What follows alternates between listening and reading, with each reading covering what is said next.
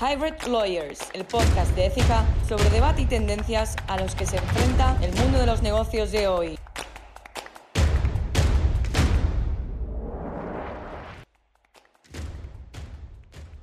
Hola a todos, bienvenidos de, nuevo al episodio de Hybrid Lawyers, el, podcast de, de. Eh, mi nombre es Alonso Hurtado, soy socio del departamento de IT Compliance eh, de Écija y, hoy vamos a hablar sobre cómo las empresas deben adaptarse a la llegada de la directiva de canales de denuncia interna o también como se le conoce en, su nombre en inglés, la directiva de whistleblowing. Para abordarlo, eh, estamos y nos acompaña César Zárate, socio del Departamento de Compliance de Écija, eh, Alejandro Delgado, director comercial de Global Suite, y Jan Strapper, senior, manager en Whistle, eh, bienvenidos y muchas gracias a todos por, estar aquí y por, aceptar esta, esta invitación. Hola Alonso, gracias a vosotros, un placer. Antes de, bueno, entrar en las, diferentes cuestiones que, tenemos preparadas para, abordar, eh, creo que, es importante que recalquemos que ha comenzado la cuenta atrás, ¿verdad? Eh, para que dentro de un año, más o menos aproximadamente, concretamente el 17 de, de diciembre del 21, las empresas de más de 250 empleados deben contar, tienen obligación de contar con un canal de denuncia interno que cumpla con los requisitos dispuestos en la, directiva, la directiva de protección de, denunciantes que a la que hacíamos referencia. Por poner un poco de contexto a, quien nos está escuchando en estos momentos, eh, la en, en, relación a la importancia de estos canales. Y dentro del entorno de compliance o de cumplimiento normativo, la implantación de, de canales de whistleblowing o canales de denuncia interna eh, es algo determinante en un modelo mm, efectivo, digamos, para garantizar la eficacia del modelo, del modelo y del sistema de gestión de cumplimiento normativo, eh, con el fin de evitar responsabilidades, entre otras penales, aunque no solamente eh, penales, como pueden ser también en el ámbito laboral, en el ámbito de competencia, del, derecho a la competencia, en el ámbito financiero. es decir, al final el canal de, denuncias va, a funcionar o debería funcionar eh, con un canal abierto para eh, recibir eh, notificaciones, denuncias por parte de, personas que tengan conocimiento, ya sean personas internas, ya sean personas externas, proveedores, es decir, cualquiera, entre comillas. La vocación debe ser lo más abierta posible, con el fin de poder recibir potenciales bueno, casos, denuncias o hechos presuntamente eh, constitutivos de delitos o de ilícitos eh, civiles, administrativos, con los que poder, eh, que, poder investigar, entre comillas. Obviamente es algo que ya teníamos en determinadas normativas, como puede ser la normativa de prevención de blanco de capitales, como puede ser la normativa como decimos, la, parte digamos, de, prevención de la responsabilidad penal de persona jurídica. El propio, si me apuráis, también el propio GDPR como tal, bueno, en cierta medida el canal del DPO va también por ahí, los tiros, entre comillas. Bueno, es decir, por ir concentrándolo y concretándolo, tanto las entidades públicas como las, las privadas van a tener que contar con, con ese canal de comunicación dentro de la organización de cara a poder recibir comportamientos o hechos irregulares o presuntamente irregulares, ya sean delictivos o no, ya sean realizados por los propios empleados o terceras personas con las que colabora esa, organización.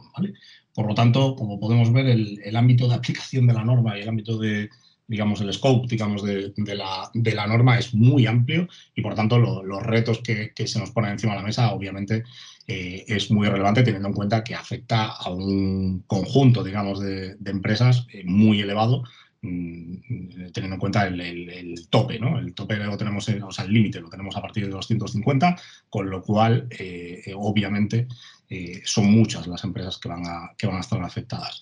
Sin, más, si os parece, empezamos, empiezo planteando una primera cuestión a, César. César, ¿puedes explicarnos qué novedades legales trae la, la directiva de whistleblowing y qué requisitos deben cumplir las empresas conforme a la normativa europea para, para poder implementarlo de forma adecuada, de forma adecuada, perdón. Sí, eh, a ver, bueno, hay algunas cuestiones que ya has, que ya has planteado. Eh, desde mi punto de vista, la novedad principal es que eh, pasa a ser una obligación para, para todas las empresas de, inicialmente de más de 200 trabajadores, pero es que en un plazo más amplio para empresas de más de 50 empleados.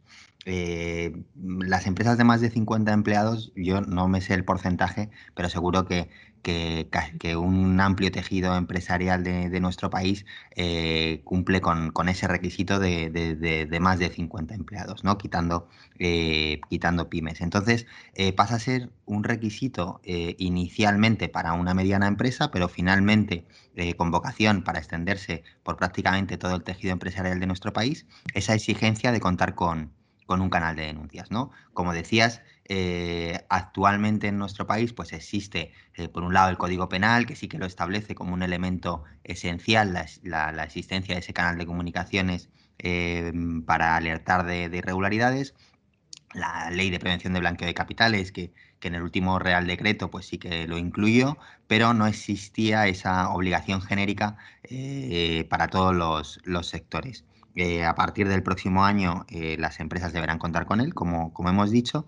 Y en cuanto a, los requisitos que deben cumplir o a las novedades que, trae la, directiva, más allá de que suponga una obligación, yo em, llamaría la atención inicialmente sobre el título de la directiva. Siempre, casi todo el mundo la llama directiva whistleblowing o directiva de canales de denuncia, pero en realidad es, lo, es la directiva relativa a la protección de las personas que informan sobre infracciones.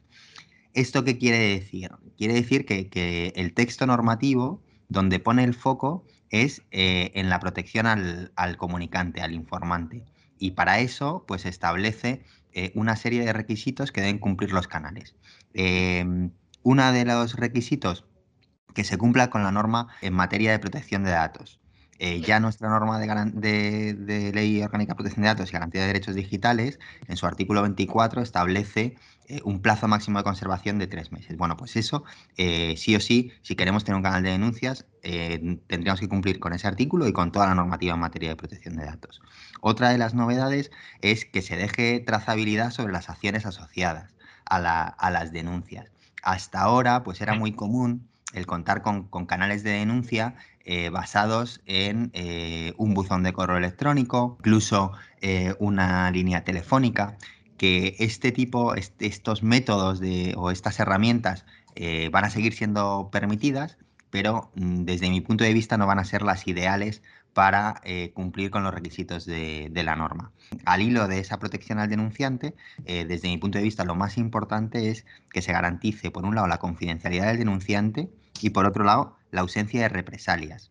¿Esto por qué es así? Bueno, pues porque históricamente, y en nuestro país quizá de una manera más acuciada, aquel que ponía en conocimiento un incumplimiento, bueno, pues se le, se le trataba de una manera em, no proteccionista, sino todo lo contrario. Se ponía el foco no tanto en el incumplimiento, sino en la persona que había alertado de ese incumplimiento. Entonces, a esos eh, chivatos eh, llamados de una manera peyorativa, pues en ocasiones lo que sucedía es que eran despedidos o que se les apartaba de determinados puestos de importancia en las empresas. Entonces, a lo que va ahora la norma es que a las empresas deberán, en todo caso, eh, garantizar por un lado la confidencialidad, es decir, si el denunciante no quiere que se sepa quién es, no lo tiene por qué, por qué decir y los canales lo van a tener, le van a tener que, garantizar ese derecho. Y por otro lado, el que no se le va a poder represaliar. Mm, yo como punto de partida dejaría, dejaría eso ahí y lógicamente desde mi punto de vista, y ya eso seguramente Alejandro y Jan nos lo comentarán mejor, para mí, en mi opinión, para cumplir con todos estos requisitos, es muy importante contar con un software que, nos ayude a cumplirlos. Eh, y por otro lado, creo eh, también importante que la gestión externa de los canales va a ayudar a evitar, más allá de conflictos de interés, ayudar a cumplir con esas, con esas garantías. ¿no? Entonces, eh, como punto de partida, creo que estos son los, los elementos más, más esenciales. Bueno, por, por dato, porque mientras estabas comentando, César, está buscando en el Instituto Nacional de Estadística el dato que decías que, que no teníamos, ¿vale? del número de empresas Estamos hablando más o menos de un tejido empresarial de unas eh, setenta y tantas mil empresas, más o menos. Unas setenta mil empresas, más o menos, el, total que se podría haber afectado, ¿vale? O sea, es, un, número, importante, ¿vale? No, debemos olvidar al final que, España, su tejido empresarial es mayoritariamente micropyme, lo que se viene denominando micropyme, eh, pero en lo que llamaríamos ya pyme, eh, obviamente es bastante importante también. Hay un elemento que no he comentado de, de la directiva, que es eh, que también se van a crear canales de denuncia externos a las empresas. ¿Esto qué quiere decir? Que si una empresa no le da confianza al empleado y el empleado ve que en su canal de denuncias pues no le, no le están tramitando la denuncia o no se tiene en cuenta, va a denunciarlo al exterior, ya sea a organismos públicos como en ahora, por ejemplo, eh, la eh, CNMC está montando su canal de, denuncias, eh, la ley, o sea, la Agencia Española de Protección de Datos también. Todos los organismos sancionadores van a tener su canal de denuncias y, y, estos comunicantes, si no tienen confianza dentro, la van a adquirir fuera y puede ser, puede entrar la compañía en riesgo de sanción y si aún así tampoco eh, ocurre algo, o sea, o no se tienen en cuenta, incluso se van a, eh, la directiva prevé la existencia de, canales eh, externos, pues ya sea en medios de comunicación, que ya hay, si os habéis fijado, hay algunos periódicos nacionales que tienen como su propio canal de denuncias para, obtener información que luego saquen de noticias, sí, pienso que si, podía añadir algo. Em, pienso que más de que hablar de sanciones, eh, las empresas y, no solamente empresas, organizaciones en general, tienen que darse cuenta que justo esto es el elemento más impactante de la nueva directiva de protección de, como a mí me gusta más decir, alertadores, denunciantes. Em, es el riesgo que un alertador va a em, compartir la historia sobre algo que pasa en, esta organización con eh, la prensa, por ejemplo, por eh, en, las medias sociales, sin perder su protección bajo la ley.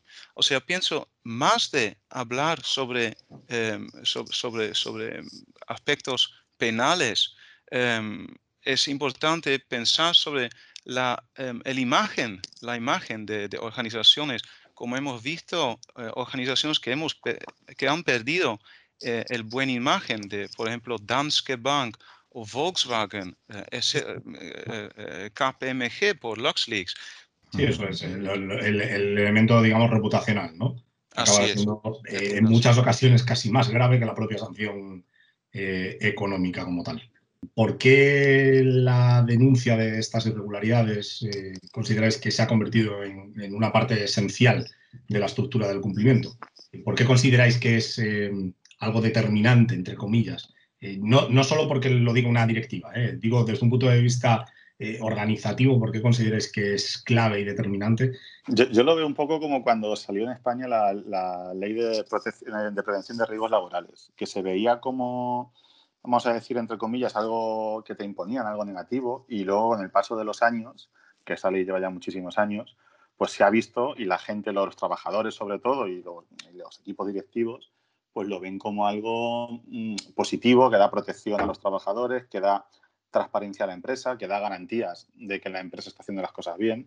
Y yo creo que mm, en una línea parecida, lógicamente desde un punto de vista más, más jurídico, más de compliance, se está empezando a ver también eh, que la implantación de estos canales de comunicación son, son positivos por eso, ¿no? Porque da, da, una imagen distinta de la compañía, ¿no? Da una imagen de transparencia. Más allá, como decías, Alonso, de, eh, que haya que cumplir la ley, ¿no? Sí, también lo que vemos en, en, práctica es hay un cambio de pensamiento. Em, hasta ahora muchas organizaciones pensó, consideró un, un, un, alertador como un denunciante, una persona que, que no es loyal eh, contra, que, que, no tiene loyalidad contra su organización. Pero en realidad, más y más organizaciones ahora empiezan a entender que esta persona, cuando alerta eh, a algo internamente, en realidad es una persona muy loyal porque eh, facilita em, a, resolver este, este, este, este, caso, este problema, y eh, aunque también podría tener, eh, o sea, podría compartir esta información externamente. Yo coincido, coincido completamente, coincido completamente. O sea, la, cultura en, en, nuestro país nos ha llevado a precisamente eso, a no, no ensalzar la, la figura de alguien que, que, que, como se ha llamado siempre aquí, eh, que es un chivato, ¿no? Entonces, eh, esta norma viene a cambiar esa, esa imagen. Eh, y luego, en cuanto a la pregunta que hacías de que por qué lo vemos tan, tan esencial o si creemos que es esencial.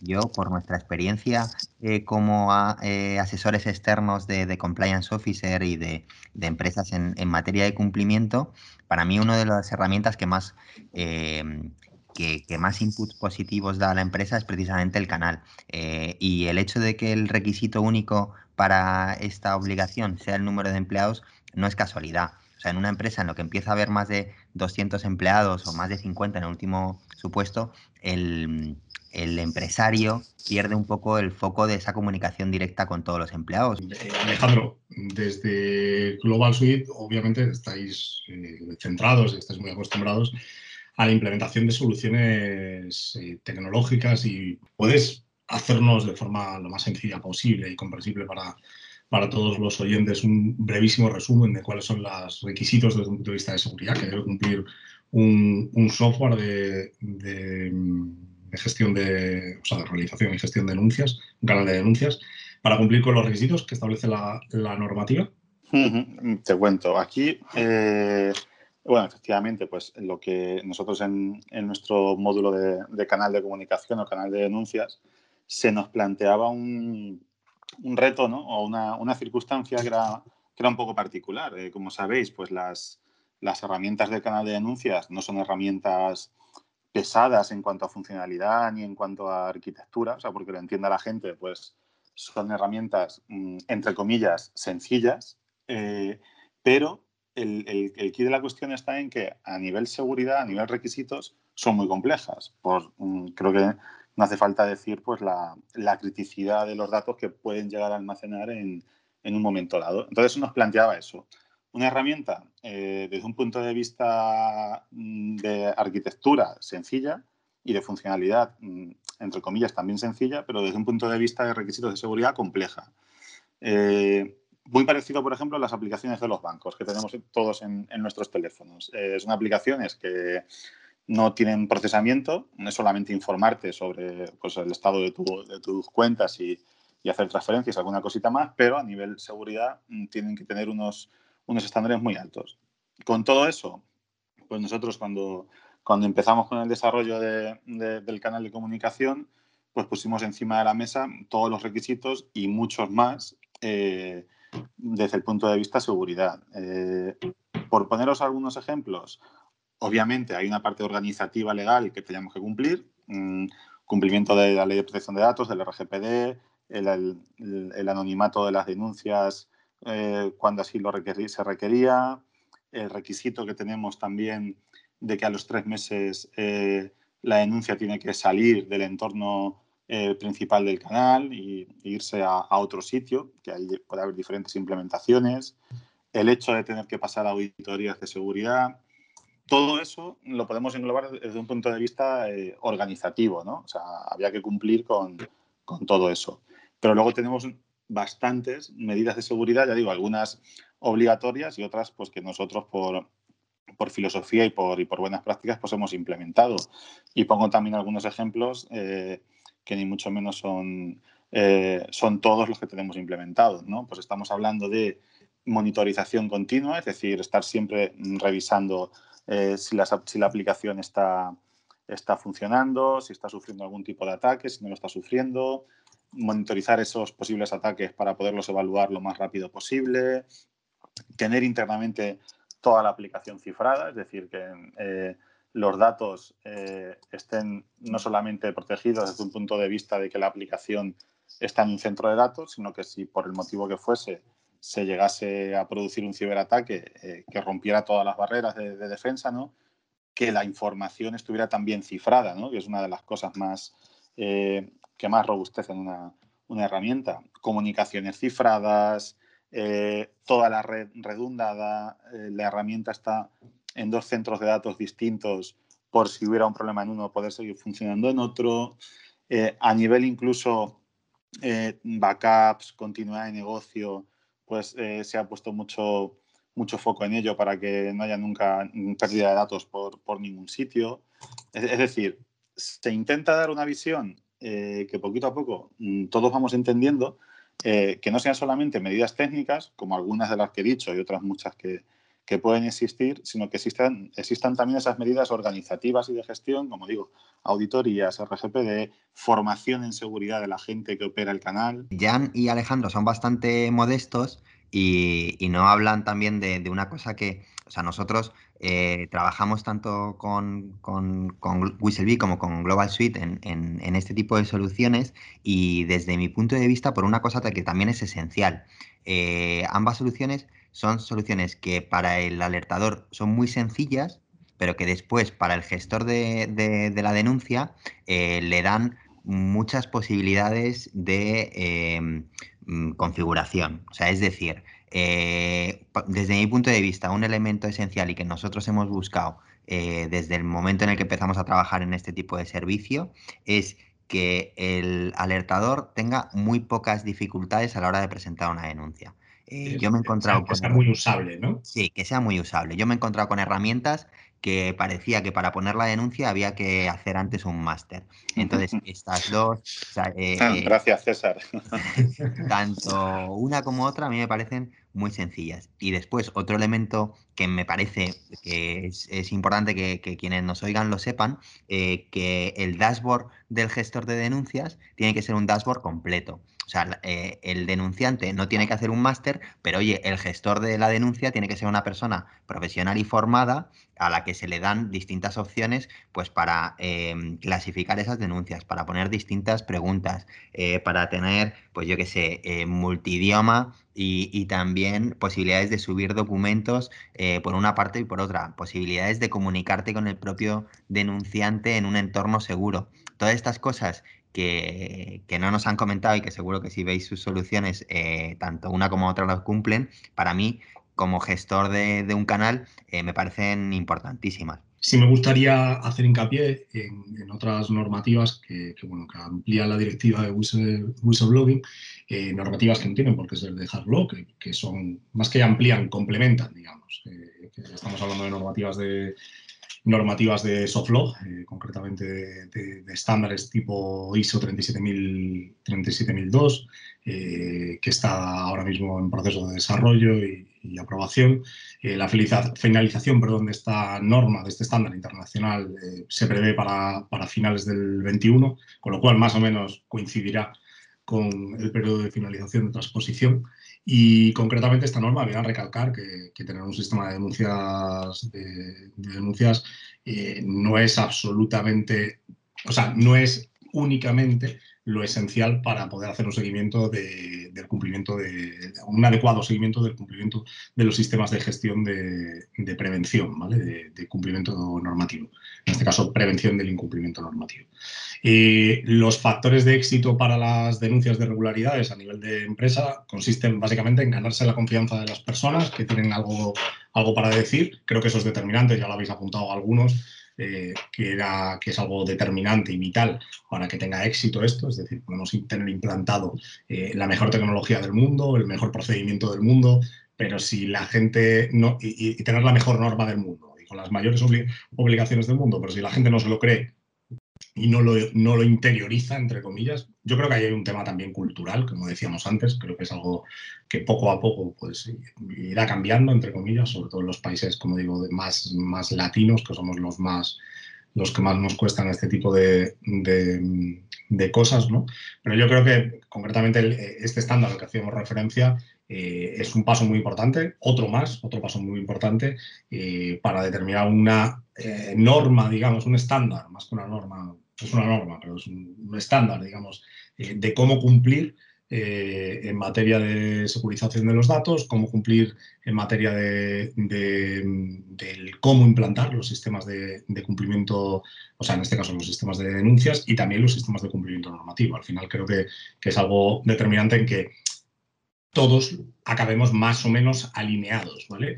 Eh, es cierto, y los que hacemos proyectos habitualmente internacionales, no solamente canales de denuncia, sino de, de compliance, digamos, transversal, y además sobre todo de compliance 360, no solamente penal, sino de otras normas, como decías antes, Jan, competencia, PVC, eh, GDPR, es decir, otras normativas, sí es cierto que vemos que hay eh, matices que en muchas ocasiones son muy determinantes en función del país donde estamos. Por ejemplo, recientemente estaba en un proyecto que tiene que ver con, Francia y Alemania y vemos determinados matices, determinadas cuestiones que, bueno, que en Alemania las ven de una forma, en Francia las ven de otra, y eso obviamente, y en España de otra, y eso obviamente, pues hay que buscar un punto, un nexo, un nexo común. Eh, en, esta, en esta línea, Jan, eh, ¿nos puedes contar? Eh? Sí, puedo visualizarlo un poco así que la directiva y después la transposición a la ley nacional dice lo que tenemos que hacer y después ISO 37002 dice cómo hacerlo. Y ISO 37002, em, por ejemplo, su objeto es guiar a las organizaciones eh, en la gestión del whistleblowing y, trata de em, eh, todo eh, el, ciclo completo de una denuncia, desde el recibo de una alerta o una denuncia hasta el cierre de casos. O sea, hablamos de identificación de, de los inquietudes em, sobre hechos ilícitos, hablamos de evaluación eh, de, esta, de esta alerta, eh, hablamos de medios para abordar em, estas, estas alertas y después el cierre de casos. Em, y eso es el círculo, círculo de, de, no sé si puedo decir, el círculo de, vida de un caso, de, un, de, un, de, una, de una denuncia. Y la, la nueva norma ISO habla sobre em, cada elemento de este círculo. Em, y en, esta manera ayuda a organizaciones de no solamente cumplir con la nueva ley, pero también em, en hacer este, este sujeto un sujeto vivo y un sujeto que se desarrolla eh, continuamente. No es un, no es un, hecho de, no sé, eh, eh, check the box. no, eso no es suficiente. Hay que desarrollarse como organización continuamente. Hay que entrenar a sus empleados. Em, em, como bien decías tú, Jan, es, es una, una guideline, digamos, una guía de buenas prácticas de cómo implementar, entre comillas, esto, sin dar especificaciones concretas y específicas. Es una, bueno, es una, guía, digamos, de, cómo implementarlo, pero yo creo que al final es determinante. Ocurre también en seguridad de la información, 27002 eh, es lo que utilizamos como referencia para, para implementar todo. Sí. Y también es algo, también cuando trabajas en proyectos internacionales y estás alineado con, esos, con estas normas y estas guías, eh, eh, que, es curioso, ¿vale? Porque te puedes ir a la otra punta del mundo y cuando hablas con, con, otra, con otras personas, si utilizan ese mismo estándar, realmente es curioso porque hablamos el mismo idioma. Eso es determinante creo que también hay que resaltarlo. Es determinante especialmente cuando estamos hablando de compañías multinacionales. Pienso que todo es, eh, en realidad hemos hablado sobre confianza. son todos aspectos de, confianza, porque sin confianza en organizaciones, sin confianza de empleados, de consumidores, de proveedores, Em, las cosas no van, a, no, van a llegar lejos, como se dice en holandés. No, el, futuro no es tan lindo como, como en, en un mercado donde, donde, donde existe transparencia y confianza. Terminando, el, el eh, poner de manifiesto que desde Fija estamos haciendo ahora eh, un, una encuesta precisamente para ver el nivel de madurez de, de, nuestras empresas en cuanto a la implementación de canales de denuncia que, os animo a que participéis. A modo de despedida, y agradeceros un montón vuestra, vuestra participación. Espero que eh, a mí me ha parecido bastante interesante y creo que deberíamos tener más de estas, eh, sobre todo conforme vaya avanzando, a ver si conseguimos que, que de esos números que hemos dicho antes de empresas potencialmente afectadas, eh, conseguimos que, que, vayan implementando esas, esas medidas eh, de, forma, de forma adecuada. Creo que de aquí a, 2000, a 2021, 17 de diciembre del 21, creo que, como siempre en la mayoría de los países latinos, pues nos cogerá el toro. Y probablemente hasta el propio legislador eh, le, acabe cogiendo el toro también. No, sé por qué lo dices, pero bueno. No, por, por nada. Eh, creo que nos acabará cogiendo el toro, como siempre Pero, eh, y lo comentábamos antes de, comenzar también, en relación a, ya sabéis que aunque no esté traspuesta la directiva, eh, es exigible su cumplimiento eh, a partir de superarse el plazo de, de superarse el plazo, digamos, de, transposición es exigible, ¿vale? Cuestión distinta es que no, no sea una aplicación directa, por así decirlo, como sería un, reglamento, pero sí es exigible, ¿vale? Con lo cual yo creo que ese último dato ya como cierre creo que también es, es determinante. Hybrid Lawyers, el podcast de ética sobre debate y tendencias a los que se enfrenta el mundo de los negocios de hoy.